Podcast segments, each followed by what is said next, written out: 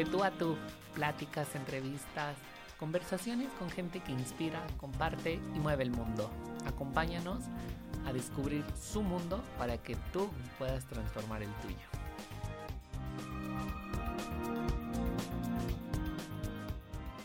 Amigos, ¿cómo están? Qué gusto me da saludarlos. El día de hoy tengo una invitada increíble, alguien que admiro mucho por el trabajo que hace y como siempre se los digo, que ya parece disco grabado, sí creo mucho en el poder que tienen las redes sociales de conectarte, de inspirarte, más allá de todos los tabús y filtros que puedan tener sobre no te compares. Creo que hay muchísimo contenido en el que puedes aportar, que te puede aportar, que te puede hacer crecer. Nada más es eh, curarlo bien, saber qué es lo que quieres seguir en tu Instagram o en las demás redes que tengas. Y así conocí a nuestra invitada. Bueno, más bien la conocí a través de un webinar que hizo una plataforma que me encanta, que es Speaker Night. Y vi que compartieron podcast y dije, ay, este se me hizo interesante por el nombre. A mí me llamó la atención el nombre. Entonces, el día de hoy les voy a presentar a Silvia Ramos, emprendedora social y fundadora de Hype Social. ¿Cómo estás, Silvia? Qué gusto saludarte. Hola, Efra. Oye, pues muchas gracias. Eh, me gusta mucho poder al fin platicar contigo. También te sigo, soy fan de tu trabajo y eh, platicamos últimamente también en, debido a la pandemia, pues he hecho muchos amigos por Instagram y te considero uno de ellos porque pues también ahí me gusta como, como platicar, me gusta cómo transmites una vibra muy padre en tus redes, entonces pues por eso me da mucho, mucho gusto venir a compartir a tu espacio. Muchas gracias, Silvia. Y bueno, pues primero que nada, platícanos, ¿qué te dedicas? ¿Qué es un emprendedor social, Silvia? Porque bueno, pues... La palabra de emprendedor pero cuando le agregamos el término social ya es como... Se nos confunden. Mira, eh, yo empecé y les voy a contar un poco cómo, cómo fue que me relacioné en este mundo. Yo estudié administración de empresas, pero cuando estaba a mitad de carrera empecé a darme cuenta que había otro mundo que no conocía, que era el emprendimiento social. Todo inició por un maestro que nos pidió hacer este, una, un proyecto en comunidad y fue que ahí que una vez que entras a una comunidad y empiezas a hacer un proyecto, no te vas a ir sin querer volver. Entonces yo dije, no me puedo ir ahí así, ya, ya vi una problemática, la vi de cerca y no puedo quedarme sin hacer nada al respecto. Entonces yo como quiera quería hacer algo, pero la verdad es que había pasado este, el tiempo un poco y no sabía cómo iniciar, sino es que yo hice mis... Eh, prácticas en Banregio en responsabilidad social y mis compañeros me decían, pero ¿por qué las haces en responsabilidad social? Si estamos estudiando finanzas, marketing, las puedes hacer en otras áreas, ¿no? ¿Por qué responsabilidad social? Y la neta, la neta, yo me metí ahí porque yo había estado en nóminas, en, en vitro y en, veía un poco de finanzas y me daba un chorro, estaba bien fastidiada. Entonces, mi responsabilidad social, y ay, qué padre crear eventos, yo me apunto, pero no, o sea, no nada más es crear eventos, es ver muchas cosas a profundidad, ver problemáticas eh, a diario. Este, ya total, termina lo de las prácticas, ya no pude estar más en la empresa porque la universidad no me permitió, este, políticas chafas de la universidad. Entonces dije, bueno, ahora toca hacer esto entonces. O sea, me decía la directora del área, pues haz una iniciativa tú, promueve algo. Entonces dije, sí, me voy a aventar. Y como toda buena administradora de empresas, lo primero que hice fue hacer una asociación civil, que ahí todavía no lo estoy ligando con el emprendimiento social, ¿verdad? Porque el emprendimiento social viene después, cuando yo tengo la necesidad de decidir si sigo con la asociación o busco un trabajo, porque pues, la asociación es sin fines de lucro. Entonces, justo ahí encuentro el emprendimiento social, que el emprendimiento social es la mezcla entre un modelo de negocio y un modelo de impacto. Y esto es muy, mm, se lo voy a decir así como con ejemplo un poquito más, este, cuando, la, eh, o sea, en la sociedad existen dos tipos de empresas o dos tipos de organizaciones, a las que les importa solamente crear dinero, que son todas eh, emprendimientos convencionales, y están las empresas o las organizaciones civiles, que son sin fines de lucro, bueno, ya después sale que las empresas quieren responsabilidad social y todo. Es muy complicado que generen un impacto verdadero porque las empresas socialmente responsables únicamente amortiguan el impacto negativo que ya generan. Por ejemplo, Coca-Cola, pues ya un chorro de PET y todo, mínimo hace una campaña, entonces no tenemos que agradecerle, él solamente está amortiguando el impacto negativo que ella hace. Y justo eso quería preguntarte, que tenía esa duda, porque siempre dicen, somos una empresa socialmente responsable, pero no te estás colgando ninguna medalla extra. Mm, ellos piensan que sí, pero la verdad es que no. También, ¿no? Sí. Nos entender eso, de que pues estoy ayudando al planeta, pero en realidad es parte de lo que yo ya le hice daño en, el en cualquier, o a la, sociedad, en cualquier rubro, lo que yo ya hice lo tengo que reparar o ver cómo se puede arreglar. Entiendo. Sí. Y aún así tienen un impacto negativo como quiera. Para que una, y ahora a veces me preguntan, ¿las empresas normales pueden convertirse en un emprendimiento social? La respuesta es no, porque una empresa social o un emprendimiento social nace por querer resolver un problema.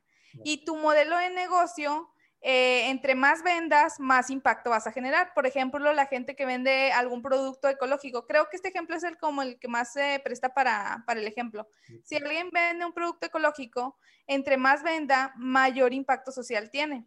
En cambio, Coca-Cola, su modelo de impacto, entre más vende, pues más impacto negativo genera. Entonces, tendría que dejar de existir. Entonces, no, no es imposible, pero literal su modelo de negocio y su modelo de impacto no están este, alineados, por lo cual eh, no podría ser una empresa eh, social, sí con responsabilidad social, pero no quiere, no quiere decir que eh, vaya a salvar el mundo.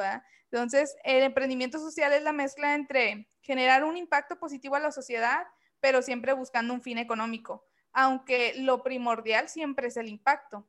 Pero sí, sí, eso sí está chido y quiero entender, o que a la, y este fin económico o en esta parte de impacto va dirigido hacia una comunidad, misma, eh, quiero pensarlo. Sí, puede ir a diferentes cosas. Por ejemplo, hay gente que yo soy emprendedora social de comunidad. A mí me encanta trabajar en comunidades con niños, este, sobre todo con niños, pero he trabajado en iniciativas también con adultos, con gente que tiene negocios, microempresarios, eh, gente de comunidades rurales. Me gusta mucho ese tema, pero hay quienes, por ejemplo, son más ambientalistas y a lo mejor hacen algún producto. Entonces, yo creo que va dependiendo para eh, a quién específicamente quieras llevar ese impacto, pero sí hay de, de diferentes tipos. Como el propósito que quiera cumplir cada uno. Sí, de hecho, te comento así rapidito, este, están los ODS, los Objetivos de Desarrollo Sostenible. Son 17 problemas, o bueno, no son problemas, son objetivos que puso la ONU en el cual tú puedes decidir a qué problemática atacar o qué problemática solucionar. Si tú te metes y buscas objetivos de desarrollo sostenible, vas a encontrar estos 17 mm, problemas globales y entras a cada uno, está, está la pobreza, la alimentación, equidad de género. Hay un chorro, un chorro. Entonces ahí les recomiendo echarse un clavadillo. ¡Wow! ¡Qué increíble! Y ahora que lo comentas, para que no me salga mucho el tema, esto puede funcionar para cualquier emprendimiento. A lo mejor yo ya tengo un emprendimiento y checando estos objetivos puedo revisarlos y puedo saber de qué manera puedo integrar algunos. No tengo que integrar los 17, pero puedo trabajar a lo mejor en mi empresa con equidad de género y voy reforzando también ese conocimiento ahora que viene muy, el, que está muy cerca de nosotros ya el 8 de marzo. Sí, de hecho, justo lo que dices me gustó de no integrar los 17 porque a veces sentimos que entre más ponemos en nuestra empresa, como que mejor. La realidad es que no, mientras yo siempre elijo uno. Yo, por ejemplo, estoy en temas educativos, entonces me gusta el tema de educación y a lo mejor le pega un poquito al de, este, al de alianzas, a lo mejor le puede pegar a uno, pero elige solamente uno porque no vamos a cambiar el mundo solos. Pero lo que sí les digo es que independientemente si tu emprendimiento ya lo iniciaste, estás en la industria, eh, por ejemplo, el tema de imagen, por ejemplo, Efra, eh, pues tú también podrías hacer mucho porque ya ves que hay mucho el tema de, de la moda y lo, lo de... Sí, lo de moda sustentable. Entonces, todo se puede, todo se puede. Y yo les recomiendo que si tienen su emprendimiento eh, o quieren crear un emprendimiento, siempre va a haber la manera de apoyar, siempre va a haber la manera de generar un impacto positivo en el mundo. Oh, está increíble. Fíjate que tuve una entrevistada que me platicaba algo similar en su momento. Ella trabaja en Greenpeace y para mí se me hacía como, nada más cuidan al mundo, ¿no? Al planeta. Y cuando en la plática fueron surgiendo más cosas. Y, y este tema se me hace sumamente relevante porque como la película de Op, ¿te acuerdas del niño que quería ponerse todos los pines? Sí. Así lo siento. de repente dicen, es que ahora yo también apoyo a las mujeres, pero también apoyo a las comunidades, pero también apoyo a la parte ecológica y que al final de cuentas tu propósito como empresa no está alineado a estas cuestiones. Como que alinearlo te da una forma más natural de comunicarlo. Sí, tenemos que, enfocarnos en una sola cosa. Creo que no, no todo es para todos. Yo, por ejemplo, el tema ambiental, me, encanta apoyar lo ambiental, trato de serlo, eh, sí tengo ese pensamiento ambientalista, pero no me enfoco en cuestiones ambientales porque no le sé. Eh, hubo un tiempo en el que yo eh, trabajé en una iniciativa de agua para el, sur, para el sur del estado y había que hacer muchos estudios de agua, entonces yo me di cuenta, oye, ¿sabes qué? Esto no es lo que me gusta, me estaba ya frustrando mucho porque mejor ya hay mucha gente que ya ha solucionado problemas de agua, pues mejor los hago mis aliados y, y ya no me meto en el drama y en el asunto, mejor todos somos buenos para algo, a lo mejor para muchas cosas, pero sí tenemos que enfocar nuestros esfuerzos en, en una cosa solamente. Digo, eh, yo creo que vale la pena. Perfecto. Y Silvia, ¿cómo nace Hype Social? ¿Cómo le das forma? ¿Cómo le das estructura? Porque pues además Hype Social no solamente es un emprendimiento, sino también es un podcast del que tú eres la voz principal. Tienen las tarjetitas, el deck que comparten sobre cosas y últimamente estás compartiendo mucho sobre creatividad. Sí, ahí te va, es, es otra historia. Este, yo ya tenía, tengo mi emprendimiento social que apoyamos a niños en temas de educación, pero por medio del arte, la creatividad y la tecnología. Y emprendimiento, tenemos programas de emprendimiento para niños y todo eso. Eh, entonces, a mí me empezaban, fíjate que yo siempre, cuando estaba en la escuela, yo siempre decía que quería ser consultora. No sabía de qué, pero quería ser consultora porque se me hacía muy padre, me gustaba como siempre enseñar a otros y como que el orden. Había, hay gente que a veces platica conmigo que me dice, yo tengo mis ideas muy, muy desordenadas, platiqué contigo y me ayudaste a estructurarlas. Entonces, creo que eso me ha ayudado mucho a, ahora sí que, que, a creérmela, ¿no? Porque malamente a veces necesitamos la validación de alguien. Hasta hace tiempo dije, no, sabes qué, bye, yo no necesito la aprobación de nadie, no necesitamos demostrarle a nadie que sabemos o que podemos hacer algo, entonces fue como lancé Hype Social. Hype Social al principio fue un podcast, pero siempre con la mirada a que fuera a ser un estudio creativo para el impacto. Esto sucede porque yo siempre he dado consultoría, pero me ha dado pena decir lo que, me daba pena decir que daba consultoría. ¿Por qué? Por mi edad. ¿Por qué? Porque qué van a decir los consultores que conozco que ya tienen más tiempo. Era eso justo porque a veces tenemos esa idea, pues eres súper joven, seguramente eres más joven que yo, eh, que tenemos la idea de que un consultor ya es un señor grande, una persona grande, no pongamos de género, que sabe mucho y que no, no sabes cómo lo, lo va a tomar lo que tú estés compartiendo porque tú vas aprendiendo, etc. Sí, y fíjate que eso, eh, yo cuando, eso lo saqué yo por ese pensamiento limitante, lo saqué porque cuando estaba estudiando, un maestro preguntó qué queríamos ser cuando saliéramos de la escuela y yo le dije bien segura, no, pues yo quiero ser consultora. Y resulta que este maestro había sido consultor. Entonces me dijo, mm, no, pues para ser consultor necesito mucha experiencia. Y en vez de animarme, me dijo que no, no era tan viable, ¿verdad? Entonces, ese, eh, los mismos maestros a veces también este, son canijos, te meten ahí pensamientos limitantes y digo, el que se limita al final de cuentas es uno, ¿verdad? Porque se los cree.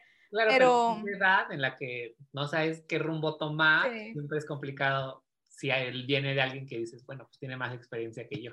Sí, y entonces eh, yo siempre daba consultoría, mentoría, me gusta mucho ese tema, pero no me, no me lo quería adjudicar. Entonces, eh, Hype Social, yo dije, bueno, lo voy a llevar primero a un podcast y lo voy a ir llevando poco a poco, hasta que eh, desde hace ya voy a cumplir dos años que soy mentora eh, de proyectos sociales para, para chavos universitarios, emprendedores sociales universidad, universitarios. Y, y, hemos creado un proyecto muy padre y hemos creado cosas chidas y me gusta y todo. Entonces, yo creo en algo desde que hice mi iniciativa social. Creo que tenemos que cambiar la manera en la que queremos cambiar al mundo. O sea, si tú quieres hacer un cambio en el mundo, tienes que hacerlo de manera creativa, porque no puede ser que siempre exista, siempre haya existido la pobreza, las problemáticas sociales cada vez crecen. Ahorita con lo de COVID, los indicadores, o sea, están tirados al suelo. Entonces, yo no creo que tengamos que solucionar las problemáticas como las venimos solucionando desde hace mucho tiempo. O sea, no funcionan las problemáticas como las estamos solucionando. Y es porque nos falta, a veces nosotros mismos en nuestros emprendimientos sociales somos muy burocráticos también. O sea, nos, ahora sí como, como dice la frase, te convertiste en lo que tanto juraste destruir. Entonces, yo creo que también va enfocado ese tema, el cambiemos las cosas y tengamos que hacerlas de manera creativa. Normalmente la gente que quiere hacer un emprendimiento social quiere, eh, y, es algo como que comento mucho, hacemos el benchmarking de, de los emprendimientos sociales y así, y terminamos creando uno parecido a todo lo que vimos. Entonces, no hay nada nuevo, y es porque buscamos inspiración en otros y no en nosotros mismos. Entonces, por eso yo combino mucho el emprendimiento social, sí, pero con creatividad como hacer un poquito, eh, hacernos expertos en problemas sociales y empezar a cambiar las cosas y proponer soluciones nuevas. Y ahora que tocas este tema, hablando de la creatividad, creo que es muy importante porque además nos dicen, yo estudié diseño gráfico y siempre es como de, pues tú eres diseñador, debes de ser súper creativo. En una ocasión que me ha tocado compartir clases de creatividad, siempre les digo, es que la creatividad no se puede enseñar. Yo no te puedo enseñar a ser creativo es, una, es algo que es una habilidad que tú tienes que desarrollar porque das respuesta a, problemáticas con soluciones que a lo mejor están al alcance de la mano de todos, porque también llegamos a pensar que ser creativo implica muchísima inversión económica. Sí, es que también cuando se empezó a hablar de innovación, la gente pensaba que innovación igual la tecnología. Igual con creatividad, la gente piensa que creatividad es una idea súper disruptiva. No, también la creatividad es saber cómo comunico mi emprendimiento social. Por ejemplo, eh, nosotros nunca ponemos fotos de niños tristes porque es muy común que incluso hay asociaciones o hay empresas sociales que son levantando al caído hace, oye, ¿quién rayos quiere que le ayude esa asociación? Ni siquiera yo quiero ser su aliada. Entonces, desde cómo te comunicas, desde las fotos que publicas, nosotros publicamos más como el cambio que ya hicimos, no, no, no hay problema, el problema ya todos lo conocemos. Ahora comparto la solución, promuevo lo que estamos haciendo, pero no, no con el mensaje de lástima, sino con el mensaje de es posible hacer un cambio, ¿no? Entonces, yo creo que podemos ser creativos desde la comunicación, desde el modelo de negocio, desde, desde muchos aspectos. Este, entonces la creatividad es importante para los emprendimientos sociales y se habla muy poco de creatividad en el emprendimiento social.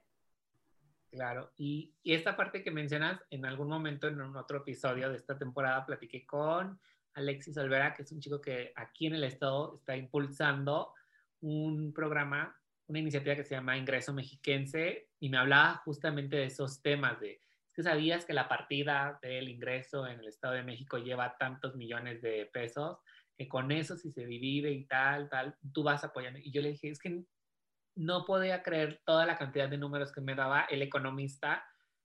Cuando me lo explicó, dije, es que no tiene, pierde su lógica. O sea, su lógica era muy clara a este punto de decir, no es que le vayas a regalar a la gente el dinero, simplemente vas a estar haciendo una aportación y otras cuestiones más gubernamentales que llevan, y justo como dices, son trámites muy burocráticos. Sí. Entonces, integrarle estos temas de creatividad está padrísimo. ¿Cómo desarrollas, porque eso me llama mucho la atención, la metodología del DEC? Eh, ok, mira, yo te voy a contar cómo está la cosa. Yo batallé mucho para ser emprendedora social por una cosa.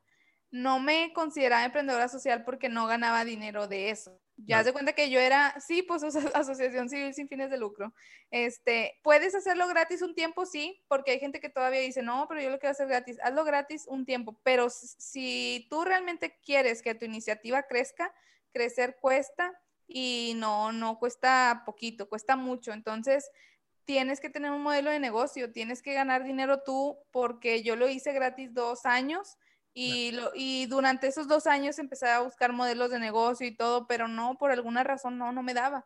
Y algo que eh, yo pasé es que yo iba a muchos talleres, yo iba a, con consultores, veía muchas cosas de que te decían que cómo hacer emprendimiento social, gasté también mucho, un buen de dinerillo en eso, en invertirle, más mi tiempo, y no, no me ayudó nada más que más que ponerme yo a pensar, sí creo que a veces hay muchos cursos allá afuera y que tomamos y esto y el otro, pero no hay como, el, vuelvo a lo mismo, buscar inspiración en ti, en qué quieres, a quién le creas valor. Y a mí algo que me ayudó mucho es hacerme las preguntas correctas, que las preguntas también detonan mucha creatividad. Entonces, yo junto con Leo, que es mi socio, documentamos todo nuestro proceso eh, y yo lo iba a hacer un libro yo ya lo tenía, dije, bueno, voy a hacer este libro. Entonces dije, a ver, no, tampoco quiero hacer un libro que lean los emprendedores sociales y que sean algo que, ah, leí el libro y ya. Dije, yo quiero que ellos, o sea, quiero ayudar a que más emprendedores sociales vivan de esto, o sea, quiero que más emprendedores sociales sientan lo que yo sentí cuando tuve mi primer modelo de negocio, ya estructurado y todo, y a lo mejor validado y así.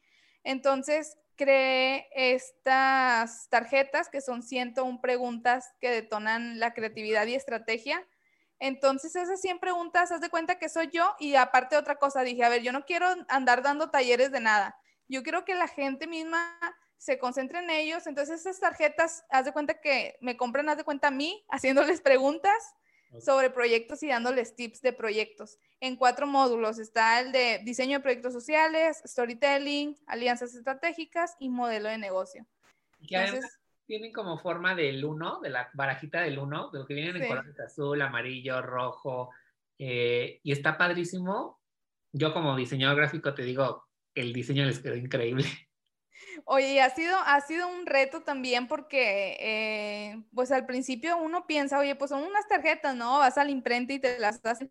Te ayuda mucho porque yo soy muy picky para la, la experiencia del cliente, incluso la experiencia de, de, que las tarjetas, de hecho, mira, aquí tengo, ah, no, no las tengo por aquí, pero tengo la de que se, de, se puedan deslistar, que cómo las van a sentir, entonces todo eso me ha llevado, me ha llevado su tiempo, no ha sido fácil, hombre, lo bueno fuera que unas simples tarjetas y ya las tuvieran, y el recorte y todo. Entonces, este, me, me he clavado mucho en eso, pero sobre todo en que esto lo pueda tener cualquier emprendedor social y se siente y se ponga a hacer su, su emprendimiento. Ahora, lo que yo siempre les digo es, ahí mismo en las tarjetas viene, o sea, esto no va a salir en un escritorio, tú tienes que ir a comunidad, tú tienes que ir a hacer entrevistas, tienes que, y eso sumado a los recursos gratuitos del podcast y todo, o sea, te van a ayudar. Entonces, lo que quiero es que los emprendedores sociales no tenemos mucho dinero, entonces que los consultores no se la bañen, no nos hagan gastar, y esta metodología accesible te puede ayudar mucho a, incluso la, la promuevo mucho para consultores también, para empezar a hacer un poquito más despertar esa creatividad. Ahora, ¿esta metodología solo funciona para emprendedores sociales o la puede aplicar cualquier emprendedor? Porque leía que era como una metodología para detonar la creatividad. O sea, no necesariamente tienes que preguntarte, no sé, tiene una pregunta que venga, que vaya enfocada a la parte social y la puedas aplicar a tu emprendimiento. Sí, déjame te, déjame te las traigo para mostrártelas. Pásame las tarjetas. Este, mira, hay, eh, hay varios, estos son los módulos. Este, el rojo es de storytelling. Este, el más gordito, es el de modelo de negocio, que con este, bueno, ahorita te explico, pero esta, por ejemplo, es de alianzas estratégicas y este es de diseño de proyectos. Cada uno eh, te va a ayudar a, a, diferente, obviamente con el concepto de cada módulo, pero por ejemplo, el de diseño de proyectos sociales, este sí te vas, los vendo completo y separado. Entonces, si tú no eres emprendedor social, solamente quita este, aunque también es importante que si estás diseñando un proyecto, esto únicamente di, en vez de ser beneficiario, cámbialo a usuario. Claro. Entonces, es bien. Lo que te iba a preguntar, o sea, como emprendedora social lo destinas a, un, a quién va a tener el beneficio, pero si no, en realidad el deck te funciona para cualquier proyecto. Cómo empezar a contar historias. La parte de storytelling se me hizo increíble porque a veces decimos, pues yo tengo esta pluma, la quiero vender y te la vendo a 10 pesos. Sin embargo, si le dices, con esta pluma vas a poder desarrollar tus mejores palabras, tus mejores textos, es diferente. Sí, y por ejemplo, yo, estas tarjetas incluyen descargables, porque también para mí es importante no nada más que tengas ideas, sino que las aterrices y las puedas llevar a una acción. Entonces, cada módulo tiene su descargable y, por ejemplo, el de storytelling, eh, vamos a, te voy a decir algunas, por ejemplo. Eh, una pregunta dice, ¿qué momentos memorables tiene tu historia? Piensa en esos hype que no se les puede olvidar, que no se pueden olvidar en una buena historia. Entonces, yo, por ejemplo, digo, a ver, ¿cuáles, ¿cuáles son esos hype? ¿Cuáles son esos momentos memorables que nunca se pueden olvidar en una historia? Y, por ejemplo, eh, un hype muy importante en una historia son los obstáculos.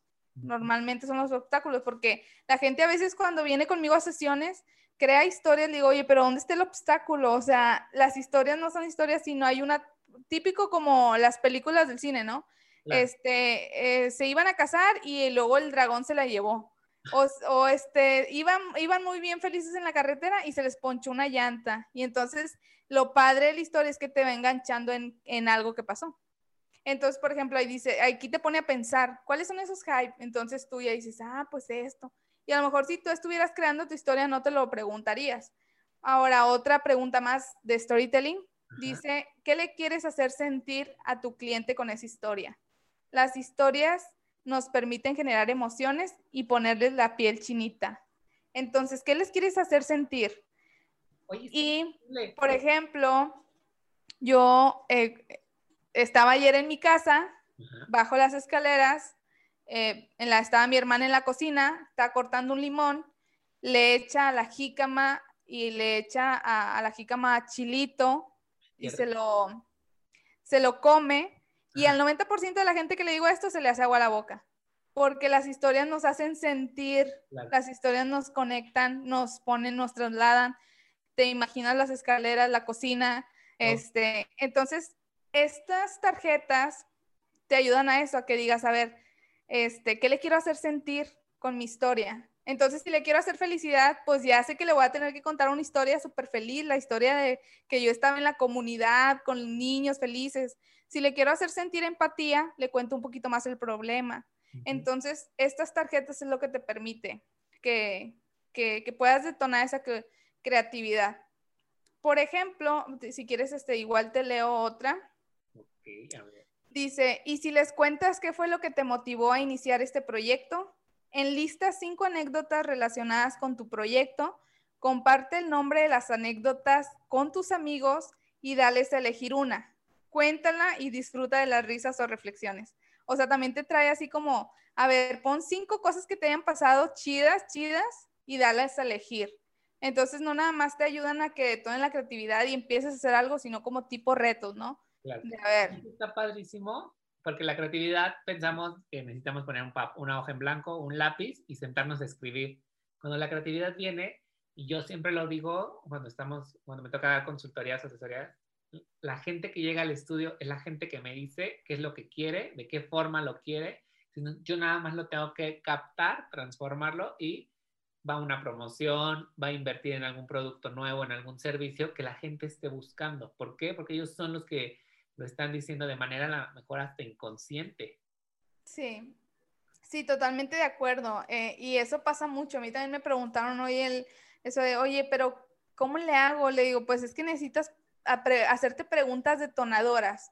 Yo no les digo compren el deck, digo, si tú puedes hacerte preguntas o léete un libro de cómo crear mejores y más preguntas, pero sí es importante este, que busques esos rituales, yo le llamo ritual, es, imagínate que esto puede ser un tarot de storytelling, o sea, es el ritual para que lo armes. de hecho, le iba a poner tarot, pero voy a después hacer un tarot con una amiga sobre marca, entonces este, lo voy a guardar para ese momento, pero es un ritual. Por ejemplo, otra pregunta, igual ya es la última, porque luego si no me clavo, me dice, ¿qué quieres que haga tu audiencia?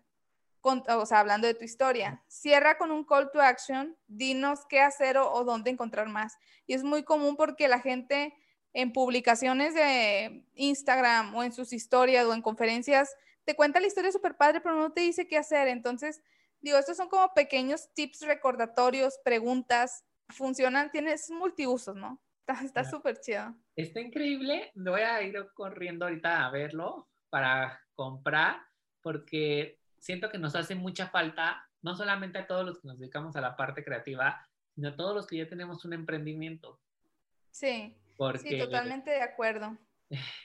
Justo a veces pensamos, ok, ya abrí, tengo mi negocio, puse sillas, tengo mesas, dependiendo de lo que sea, puse un, un escritorio.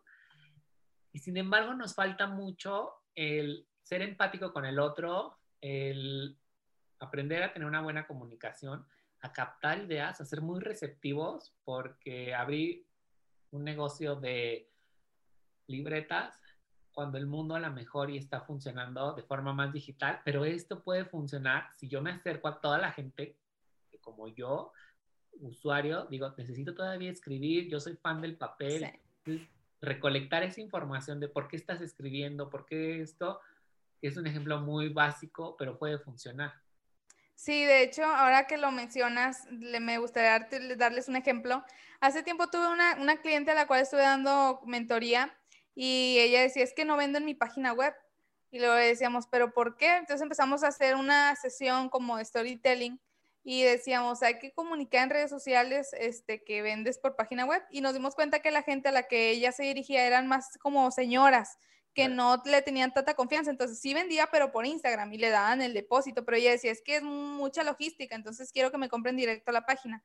Entonces salían ideas muy padres de que, ok, si ponemos una viejita, o sea, llevarlo al extremo y poner una viejita que esté en internet diciéndole a su hija, no, yo lo hago. Entonces como que de entrada saber qué estamos comunicando, qué queremos que la gente haga y cómo lo hacemos de una manera diferente, porque eh, al menos en Instagram tenemos dos segundos eh, para poder captar la atención de algo. Entonces, siempre tratar de hacerlo más original posible, ver qué, qué necesita nuestro cliente y cómo le ayudamos a nuestro cliente a dar el sí.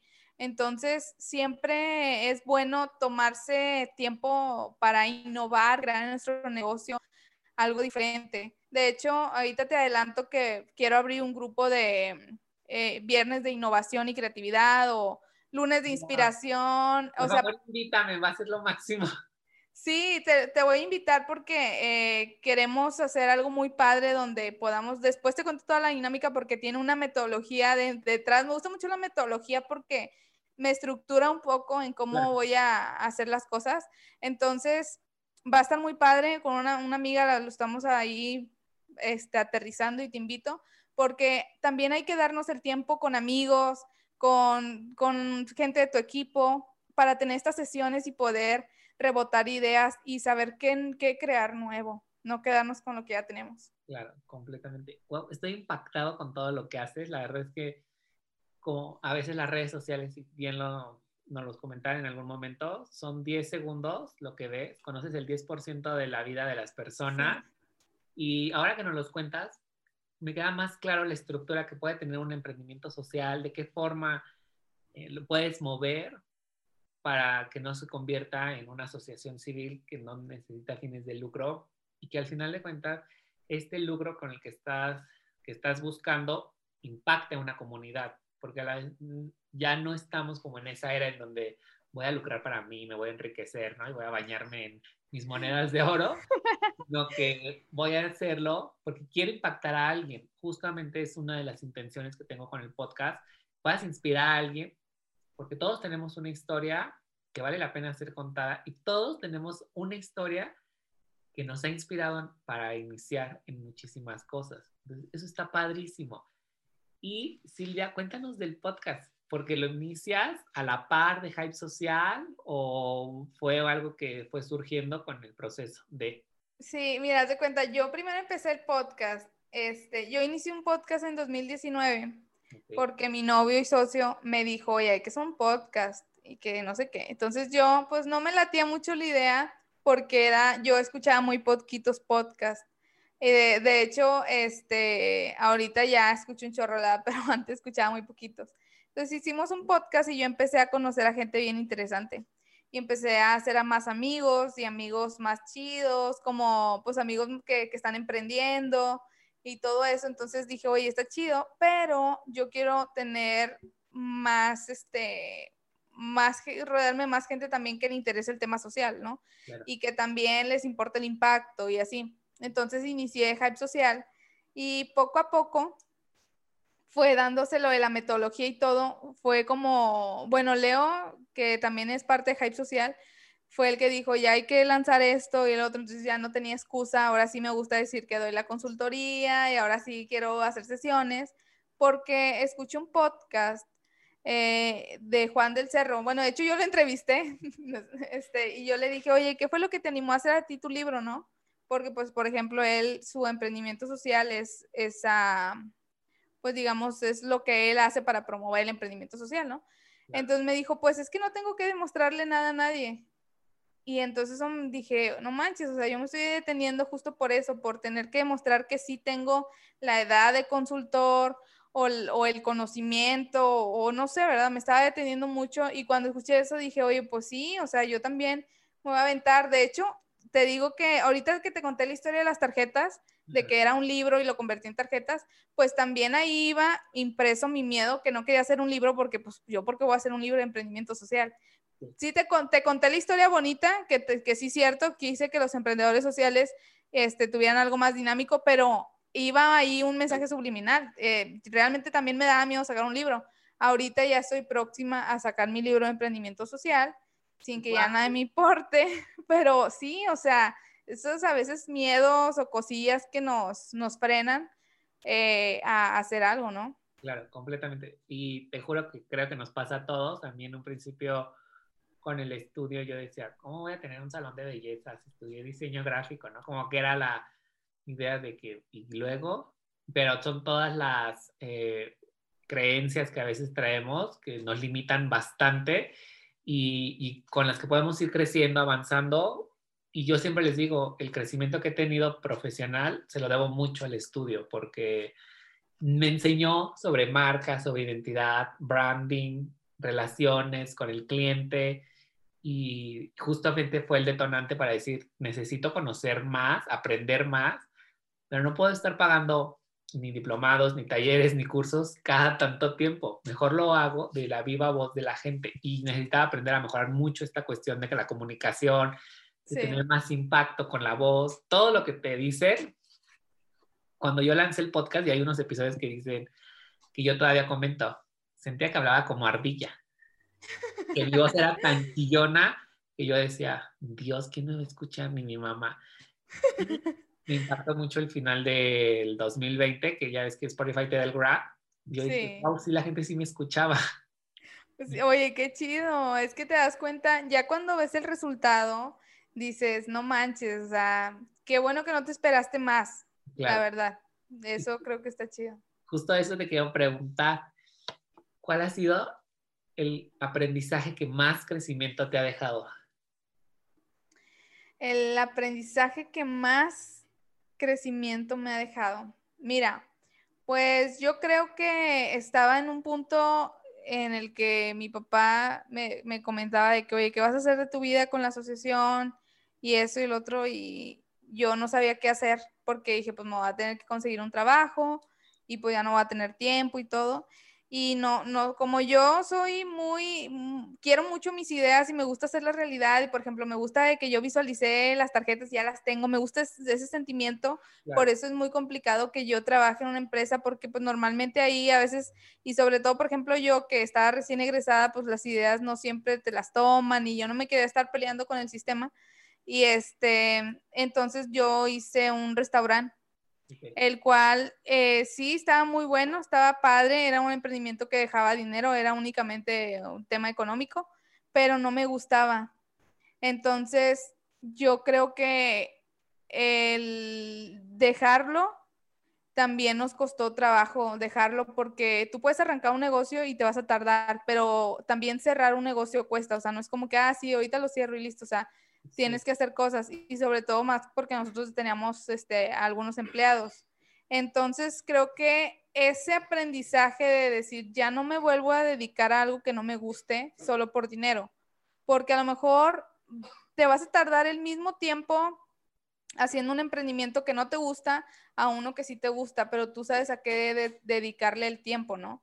Y también me sentía como que, ay, estoy haciendo esto que no me gusta y así, o sea, y pues sí, le, le metí un tiempo a eso. Y creo que hay un detonante ahora que lo comentas muy importante, que pudiera ser la cerecita en el pastel, que hasta atiendes a la gente de diferente forma, tu expresión es diferente cuando haces algo que te gusta, y no es que tengas que seguir siempre el, haz lo que te apasiona, porque a lo mejor no eres tan bueno, pero puedes rodearte de gente que sí lo sea y te ayuden a construir eso que a ti te apasiona. Sí, y también siempre va a haber gente como, o sea, como tú dices, justo eso, o sea, siempre va a haber gente que te ayuda, nunca va a faltar, aparte también rodearte de gente con la que también, ¿cómo te explico? Yo, por ejemplo, cuando empecé esto del emprendimiento, perdí muchos amigos, porque la verdad los perdí porque no tenía dinero para salir, ¿verdad? Pero era la verdad, al principio no tenía mucho dinero para que salir con los amigos y luego te empiezan a decir, ay, es que tú y a veces no te entienden muy bien, te preguntan por qué emprendes cuando estudiaste esta carrera y sobre todo yo que estudié en una universidad donde salen directamente a un puesto y no, no emprenden. Este, pero fíjate, ahorita que, que estaba echando a volar otro aprendizaje es sobre el tema de los socios. Yo inicié mis emprendimientos sociales con Leo, que ahora es mi novio.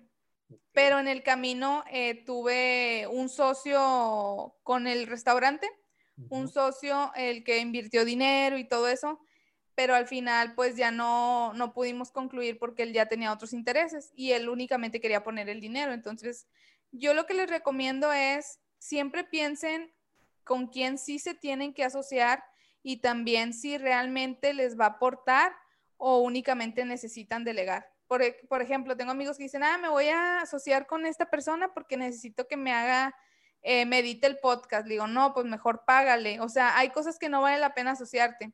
Y, y, también después me pasó con, me ha pasado con, con otra persona más que quería asociarse y este, y no, la verdad ahí tenía, eh, esa persona quería tener dinero muy rápido entonces, no, o sea, es como que, a ver, los negocios son, son despacio, sobre todo en aquel entonces cuando mi emprendimiento iba despegando, este, saber qué te aporta, que sí, que a lo mejor ahorita no necesitas asociarte, el dinero lo puedes pedir en un banco, pero si realmente necesitas un socio que realmente sí te genere valor, porque si no, también eso no está chido. Y por ejemplo, con Leo, que por ejemplo, nosotros tenemos mitad y mitad y el dinero lo ponemos mitad y mitad, o sea, pero ha sido algo muy padre y a veces sobre el emprendimiento en pareja nosotros sabemos diferenciar muy bien que, o sea, a veces nos, nos ahí tenemos discusiones, pero no, no, no, no llega más, Pues más que una discusión de trabajo, pero después ya sabemos que fuera de esto, pues somos una pareja normal, ¿no? Y que también discutimos por, de hecho discutimos por negocios cero de la relación, o sea, porque todo el tiempo estamos también trabajando. Y esto que comentas es súper importante porque buscas a alguien que te haga crecer, que te enseñe, que cubra, en algún momento alguien nos dijo, que complemente todo lo que tú no sabes. Sí, claro, que sí, porque imagínate, a veces sentimos que tenemos que, tener a una persona igual que nosotros, pues no. Este, Es alguien que te complemente, que digas, oye, yo no sé esto, por eso eh, me, tú me sumas de esta manera, pero no, no así como que quieras que te venga un socio que nada más del dinero, pues no, no, no jala. tiene que dar más. El dinero, el dinero no, no se mueve solo, necesita alguien, una mente poderosa que lo mueva y que lo haga crecer. Completamente de acuerdo. Silvia, no quiero abusar mucho de tu tiempo. Eh, aparte sé que es sábado, para quien nos vaya a escuchar. Estamos grabando un sábado en la tarde. Si tú pudieras definir en tres palabras el emprendimiento social, ¿cómo lo harías? Yo te diría empatía, mucha empatía. Eh, otra cosa es que, es que son palabras como en negativo, pero por quitar el ego. Y la tercera es quitar la indiferencia. O sea, en sí, creo que el, que el emprendimiento social son muchas palabras para mí emprendimiento social para mí es impacto, comunidades, gente, apoyo, generosidad, son muchas buenas, pero las más importantes son las negativas porque son las que nos han hecho este retroceso, nos hacen que no avancemos. ¿Por qué? Porque siempre hay el yo, mi iniciativa es la mejor, mi emprendimiento social, eh, yo, mi, hay iniciativas sociales que he visto de gente que dice, si tú compartes mi video, voy a donar un peso. Es como que no manches, ¿con qué? O sea, no, eh, creo que hay que, por eso hice una publicación de lo que no deben de hacer las marcas para el 8, ajá, y es, y es justo eso de, de, no abanderar las causas con, con el querer sacar un beneficio, sino genuinamente querer apoyar. Hay gente que a veces, y a mí me ha tocado, me tocó hace tiempo, un, conocí una persona que se nombraba como emprendedora social pero luego cuando veías cómo hablaba de los beneficiarios, es como que no, tú no quieres ayudar, tú solamente te llamas, te quieres, te autodenominas emprendedor social porque pues quieres tener el nombre de soy buena persona y ayudo. Yo no soy buena persona, yo no tengo buenas intenciones, yo, bueno, es lo que yo digo, ¿eh? yo no tengo buenas intenciones, yo quiero hacer un cambio verdadero, a lo mejor sí tengo alguna buena intención, pero a mí lo que me importa, eh, más que el nombre, yo pienso que hay gente más chingona que no necesita un título. Y ahorita que me preguntaste de cómo, sí, me autodenomino emprendedora social porque es lo que hago, este, y a lo mejor eso ayuda a alguien, pero hay gente que no necesita un título y hace más. Entonces, yo creo que el ego, el ego hay que bajarlo, eh, no, no hay que, yo creo que hay que colaborar y no estar llenos de ego y hay que, no hay que ser indiferentes a los problemas de los otros. Entonces, creo que esas serían mis palabras. Es increíble esa respuesta porque tú tienes una visión completamente eh, apartada de lo que pudiéramos nosotros imaginar.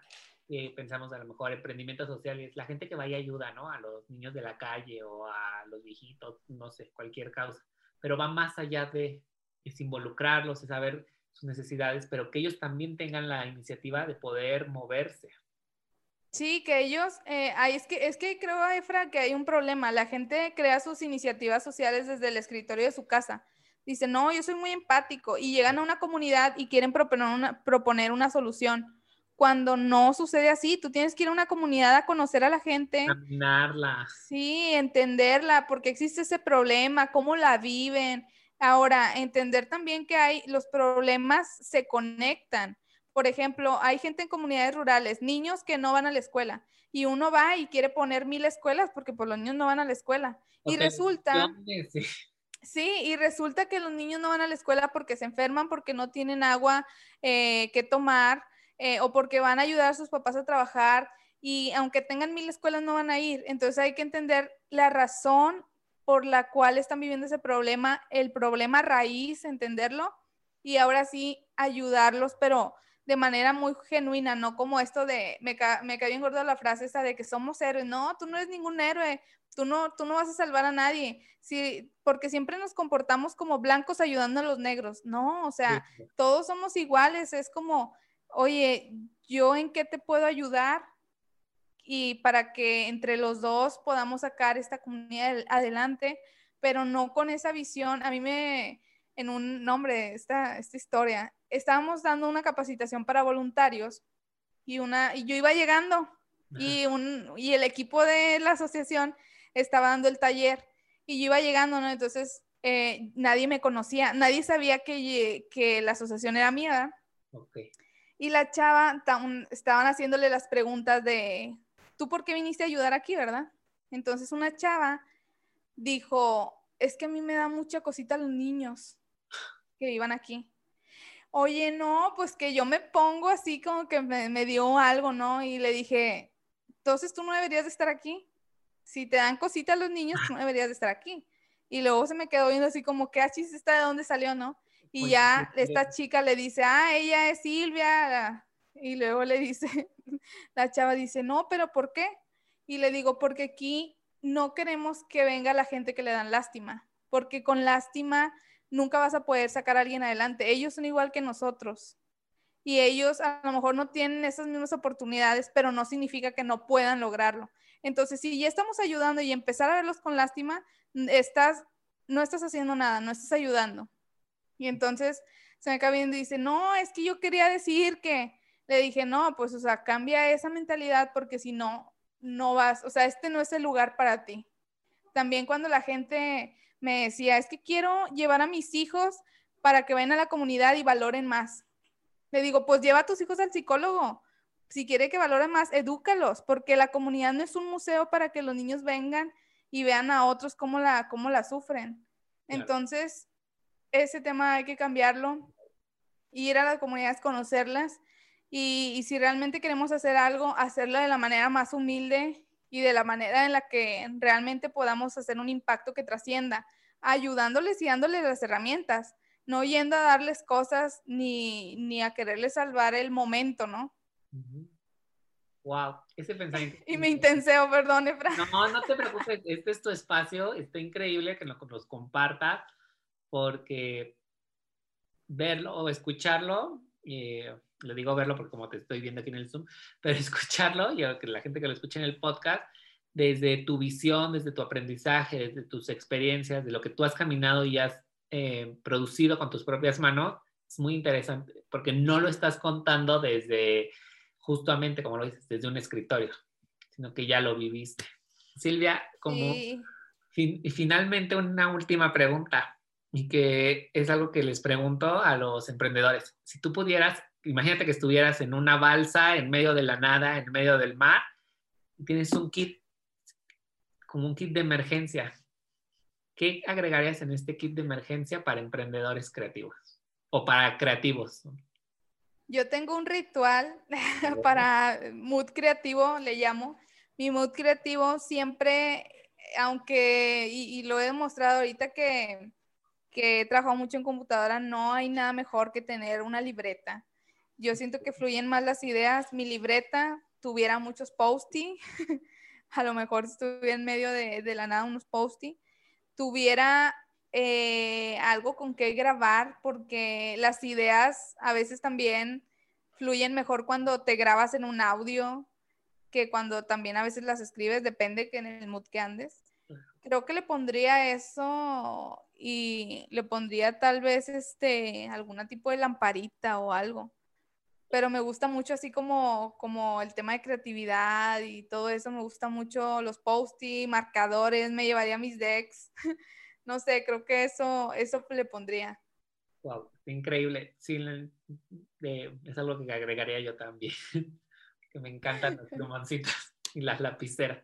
Silvia, estoy muy agradecido por tu tiempo, porque nos compartías esta información, creo que es eh, sumamente relevante, te quiero felicitar porque el trabajo que haces es impresionante, también por uno de mis episodios favoritos y de, como de los que he estado escuchando últimamente y repito, es la colaboración o la alianza que estás haciendo con Elena Blascoaga en el podcast. Me parece impresionante la información que comparten, que es información muy breve, concreta y sin embargo te impacta mucho. Entonces a veces los regreso, ya los escucho y los vuelvo a regresar para decir, ah, esto como que no lo había entendido bien y ya me lo explicaron. Qué impresionante labor realizas en todo lo que haces. Sí, y todo con el, con el, con la intención de sumar a más personas, de que esto también Elena, fíjate cómo nació esa píldora así muy breve. Este, la píldora nace porque Elena, siempre que hablo con ella por WhatsApp, Elena siempre me recomienda algo nuevo. Entonces, en una vez le dije, Elena, necesitas esto, le digo, oye Elena, estos audios los puedo subir al podcast o algo, es que neta me gustan. Y entonces le dije, ¿sabes qué? Te propongo hacer episodios, cápsulas pequeñas, porque ella tiene la agenda súper saturada, pero sí nos comparte temas muy importantes. Entonces, también me gusta hacer este tipo de colaboración porque tenemos que visibilizar y como siempre dice, ¿no? Darle crédito a la gente que nos ha ayudado. Yo a ella la considero mi mentora y espero que con el podcast la pueda escuchar más gente, se pueda inspirar también con ella, la sigan y, vean su trabajo porque es impresionante lo que ella comparte. Oh, oh, yo estoy encantado, eh, soy un fan de ella. Si te lo puedes decir, me harías un grandísimo favor. Súper bien, muchas gracias, Efra. ¿Dónde te encuentran, Silvia? ¿Dónde te pueden seguir? ¿Dónde pueden comprar el deck? Que yo ahorita mismo voy a ir a ver. Sí, eh, me pueden seguir en arroba guion bajo Hey Silvia Ramos. Hey es H-Y Silvia Ramos. O en Hype Social es arroba guion bajo Hype Social. Y las tarjetas y todo lo que hago eh, lo pueden ver en hypesocial.mx y ahí lo pueden encontrar. Eh, cualquier duda, colaboración, si hacen algo parecido a lo que yo, si quieren hacer una metodología, ahorita estoy ayudando a más emprendedores a que hagan sus propias tarjetas. Este, entonces, por ejemplo, si tienes algún emprendimiento y dices a lo mejor yo quiero hacer un deck de tal tema, tengo la metodología para hacerlo, entonces también si quieren colaborar, ya saben que pueden contar conmigo. Me gusta mucho platicar con más personas de otras industrias. Este, pronto te, quiero invitar también a mi podcast porque me gusta conocer lo que haces. Eh, me inspiro también de gente, no nada más de emprendedores sociales, no, no precisamente, sino de gente que está en otra industria. Entonces, pues por allá también te esperamos. Muchísimas gracias. Y amigos, bueno, Hype es H-Y-P-E para que lo puedan buscar. Espero que hayan disfrutado mucho este episodio, que lo que hayan aprendido me lo puedan compartir, que lo compartan a través de las historias de Instagram. Nos etiqueten, arroba Hey Silvia Ramos, arroba, arroba guion bajo Hey Silvia Ramos, perdóname, y arroba EfraGV, que nos puedan compartir los aprendizajes, que si tienen alguna pregunta, consulta, tema, o quieren platicar con Silvia, pues escríbanle porque tiene muchísima información relevante nos encuentras a través de Spotify y Apple Podcast. Nos escuchamos la próxima. Bye. Bye.